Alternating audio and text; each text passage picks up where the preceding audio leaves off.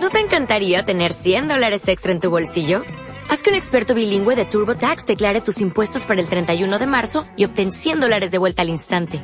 Porque no importa cuáles hayan sido tus logros del año pasado, TurboTax hace que cuenten. Obtén 100 dólares de vuelta y tus impuestos con 100% de precisión. Solo con Intuit TurboTax.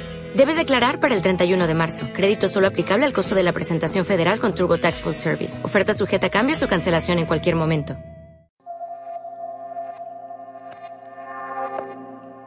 Este año, la Justicia Especial para la Paz, es decir, la JEP, ha estado en el ojo del huracán, pues desde las objeciones hechas por el presidente Duque hasta el planteamiento de una constituyente para tumbarla, la JEP ha sido probablemente la institución estatal más atacada durante el año. Bienvenidos a Parémosle Bolas, ese podcast de opinión en el que hablo de cualquier tema medianamente serio y hoy empezaré una nueva serie de capítulos en defensa de la JEP. Esta serie tratará sobre lo que dice el título básicamente, pero no será consistente ni tendrá horario, un poco como yo. Pero haré un episodio cada vez que salga un gran escándalo que salpique a la JEP. Y tranquilos, seré imparcial y cuando este tribunal cometa un, error lo diré. Así que en este primer episodio hablaré de la gran mayoría de polémicas que hayan salpicado a la JEP durante el transcurso de este año.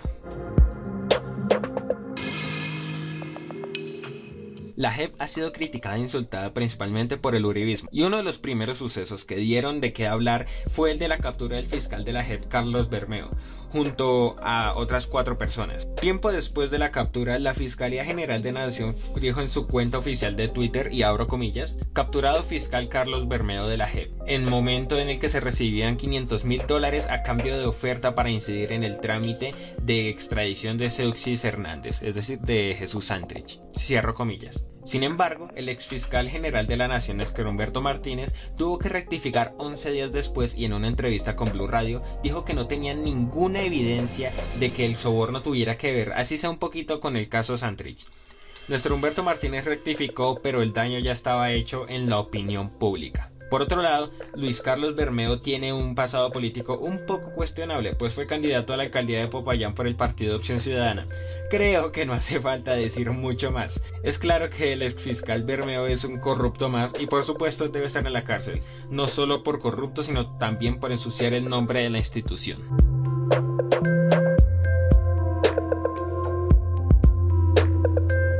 Las objeciones hechas por Iván Duque a la ley estatutaria de la JEP encendieron el debate y la polarización al país aún más de lo que ya estaba en ese momento.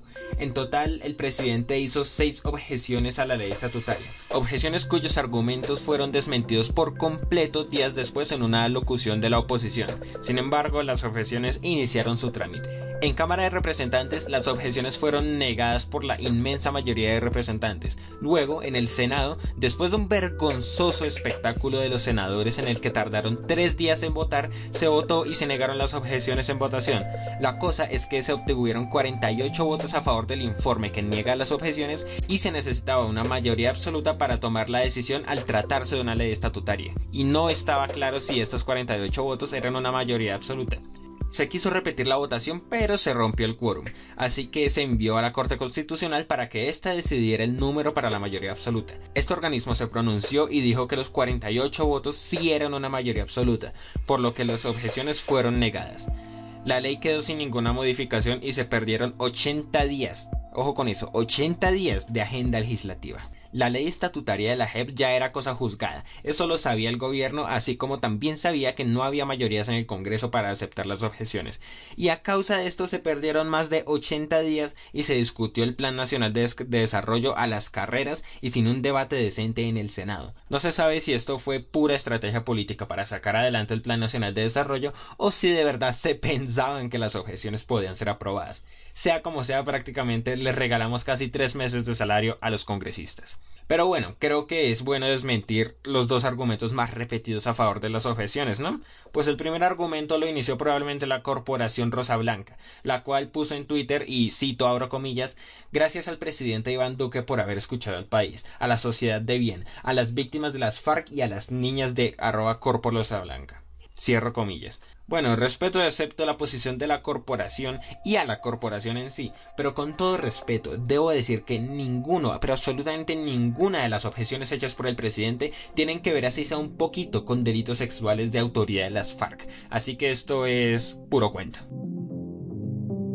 Muchos sostienen que la JEP no daría cárcel a quienes hayan cometido delitos sexuales durante el conflicto. Esto es más que falso, pues en la ley estipula una pena de entre 5 y 8 años para quienes den verdad y reparen a las víctimas. Para muchos uribistas y personas comunes, esta pena es muy baja y puede que sea así, pero es igual a la impuesta por la ley de justicia y paz. Y en ese momento hubo muchos gobernistas que afirmaron que hay que aceptar cierta impunidad para lograr la paz.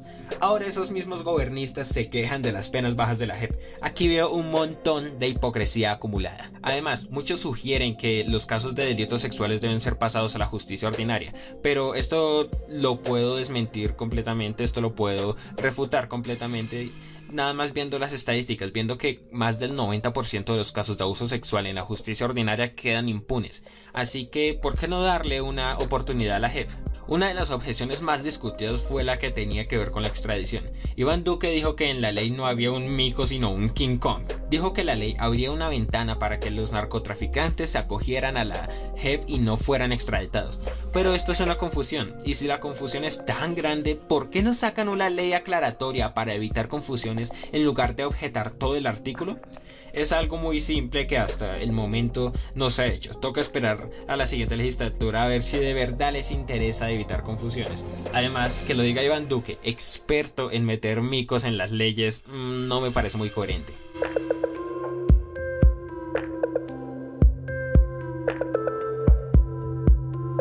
Hay algunos excombatientes que han faltado injustificadamente a sus deberes con la JEP, y sí debo admitir que la JEP ha sido muy permisiva con respecto a las faltas, pero esto es más culpa de la burocracia que de los funcionarios.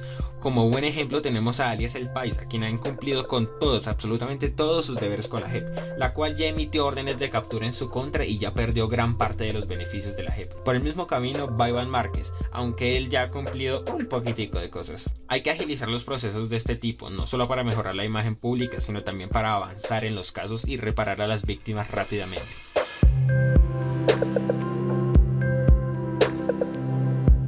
Sin dudarlo, el caso Santrich es el más sonado y es el que más polémica ha generado. Aquí un breve resumen. En abril de 2018, Santrich es capturado con una orden de extradición a Estados Unidos por un presunto envío de 100 toneladas de cocaína al país norteamericano. Ahí empezó un gran conflicto. A la JEP le correspondía confirmar la fecha de los posibles hechos. Se pidieron pruebas a la fiscalía, las cuales fueron enviadas varios meses después. La JEP se dedicó a hacer algo que no le correspondía, pues investigó los hechos en lugar de solo confirmar la fecha. Y digo que no le correspondía, pues la JEP solo está encargada de los casos de conflicto armado, por lo que ahí se cometió un error. La JEP no encontró pruebas suficientes y ordenó la libertad de Santrich el pasado 15 de mayo. Dos días después, el IMPEC cumplió la orden y ejecutó su libertad. Con este hecho, el fiscal Néstor Humberto Martínez renunció. Justo cuando Santrich estaba saliendo, fue interceptado y recapturado con otra orden de la fiscalía, pero días después el Consejo de Estado le mantuvo el fuero de congresista, lo que hace que solo la Corte Suprema y la JEP pueda capturarlo e investigarlo, por lo que su captura fue ilegal. La Corte ordenó su libertad y Santrich se procesionó como representante. Actualmente Santrich es investigado por la Corte y esta está revisando si las pruebas presentadas son válidas, pues se usó un mecanismo de obtención de pruebas que es legal en Estados Unidos pero no es legal en Colombia. Así que el caso queda a la espera de un fallo.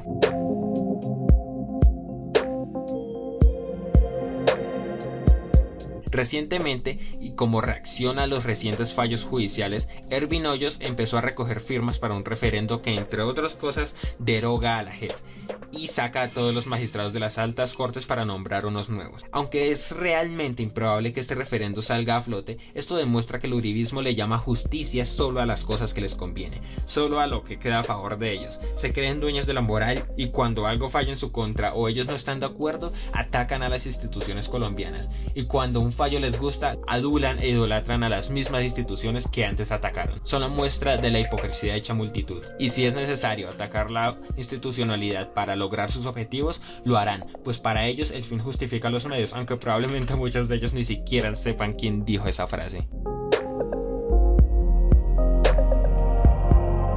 No siendo más, despido este episodio de Paremosle Bolas. Recuerden seguirme en Twitter donde aparezco como arroba Paremosle donde encontrarán muchísima más opinión sobre actualidad mía. Sin mucho más que decir, nos escuchamos en otro episodio. Adiós y sigámosle parándole bolas al país.